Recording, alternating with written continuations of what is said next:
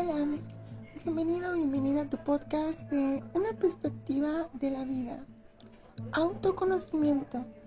Seis cosas que deberías saber sobre ti mismo o sobre ti misma. Del blog La mente es maravillosa, escrito por la psicóloga Elena Sanz. El autoconocimiento es una gran herramienta para explorar el mundo interno y realizar cambios.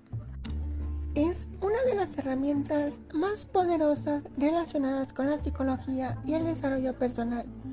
Por su aparente simpleza, muchas veces lo pasamos por alto o le restamos importancia. Sin embargo, conocernos, entender quiénes somos, cómo funcionamos y de dónde venimos es clave para realizar muchos de los cambios anhelados. Esta no es una tarea de un día. Así como nos lleva años conocer a los demás, también lo necesitamos si deseamos navegar por nuestras profundidades. Conocerse es el primer paso para forjar una relación sólida de amor, respeto y apoyo hacia uno mismo o hacia uno misma. Solo después de este punto aprendemos a tratarnos y a procurarnos las mejores entornos y oportunidades. Las principales claves del autoconocimiento. Si quieres disfrutar de estos beneficios pero no sabes por dónde comenzar, te mostramos algunos puntos básicos que deberías conocer sobre ti. Punto número 1. ¿Cuál es tu temperamento?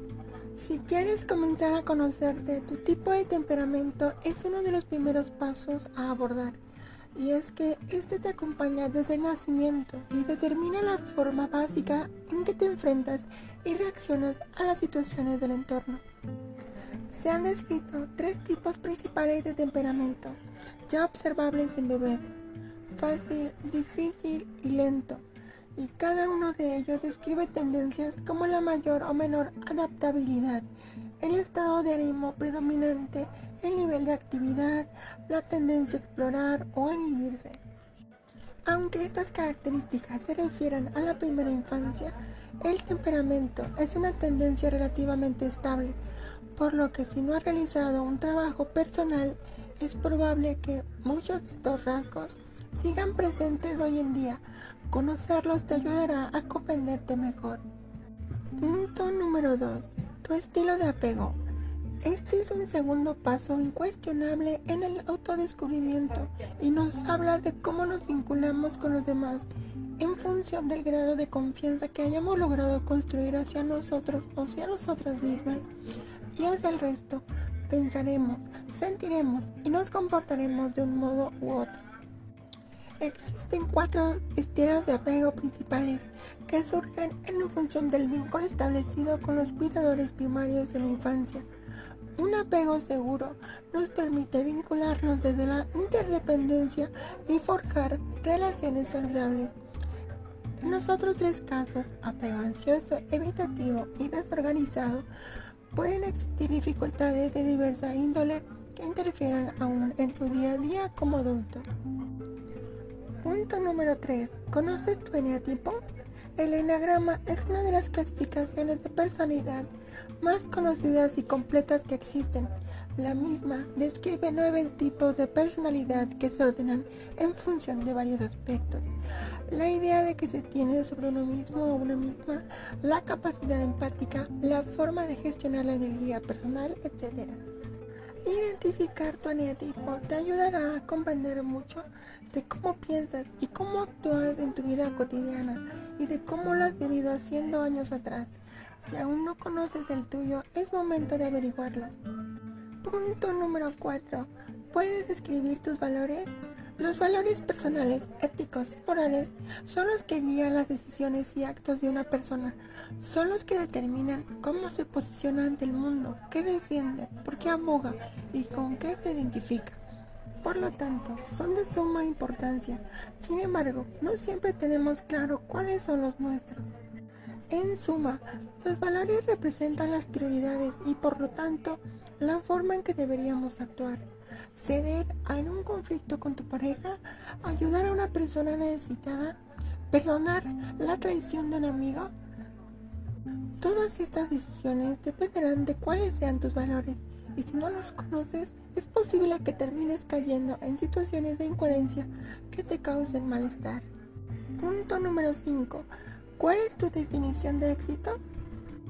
A raíz de lo anterior, para lograr el autoconocimiento, también es importante que identifiques qué es para ti el éxito. Y es que con frecuencia asumimos las definiciones que otras personas nos dan, que nos llegan del exterior y no nos detenemos a crear la propia.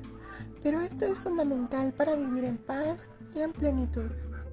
¿Realmente quieres llegar a la cima de tu carrera profesional, viajar por el mundo o tener varios hijos? ¿Es eso lo que te haría sentir realizado o realizada? ¿Esa es la vida que te emocionaría vivir? Para responderte, trata de olvidar lo que otros esperan de ti y piensa en qué escenario te sentirías realmente exitoso o exitosa y satisfecho o satisfecha. Punto número 6. ¿Tienes emociones estancadas? Por último, y este es uno de los aspectos más limitantes a la hora de avanzar en el desarrollo personal, pregúntate si tienes heridas abiertas. Se pueden haber producido en cualquier momento y contexto, en el núcleo familiar, en la escuela, con los amigos de la adolescencia o con viejos amores. Hay situaciones que nos impactan profundamente de forma negativa y que en su momento no supimos gestionar adecuadamente. Tal vez hayamos logrado taparlas y seguir adelante, pero sin duda seguirán condicionándonos de la sombra. Así, identifica tus heridas infantiles. Recuerda esos momentos que te marcaron y tanto trata de olvidar y ponerles luz.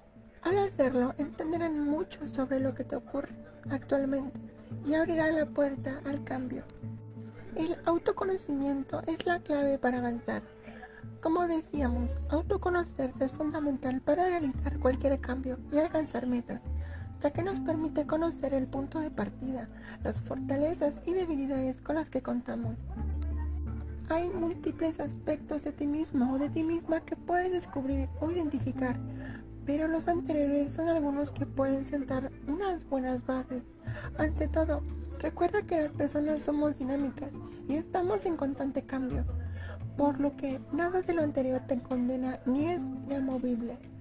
Recuerda estar en constante contacto contigo.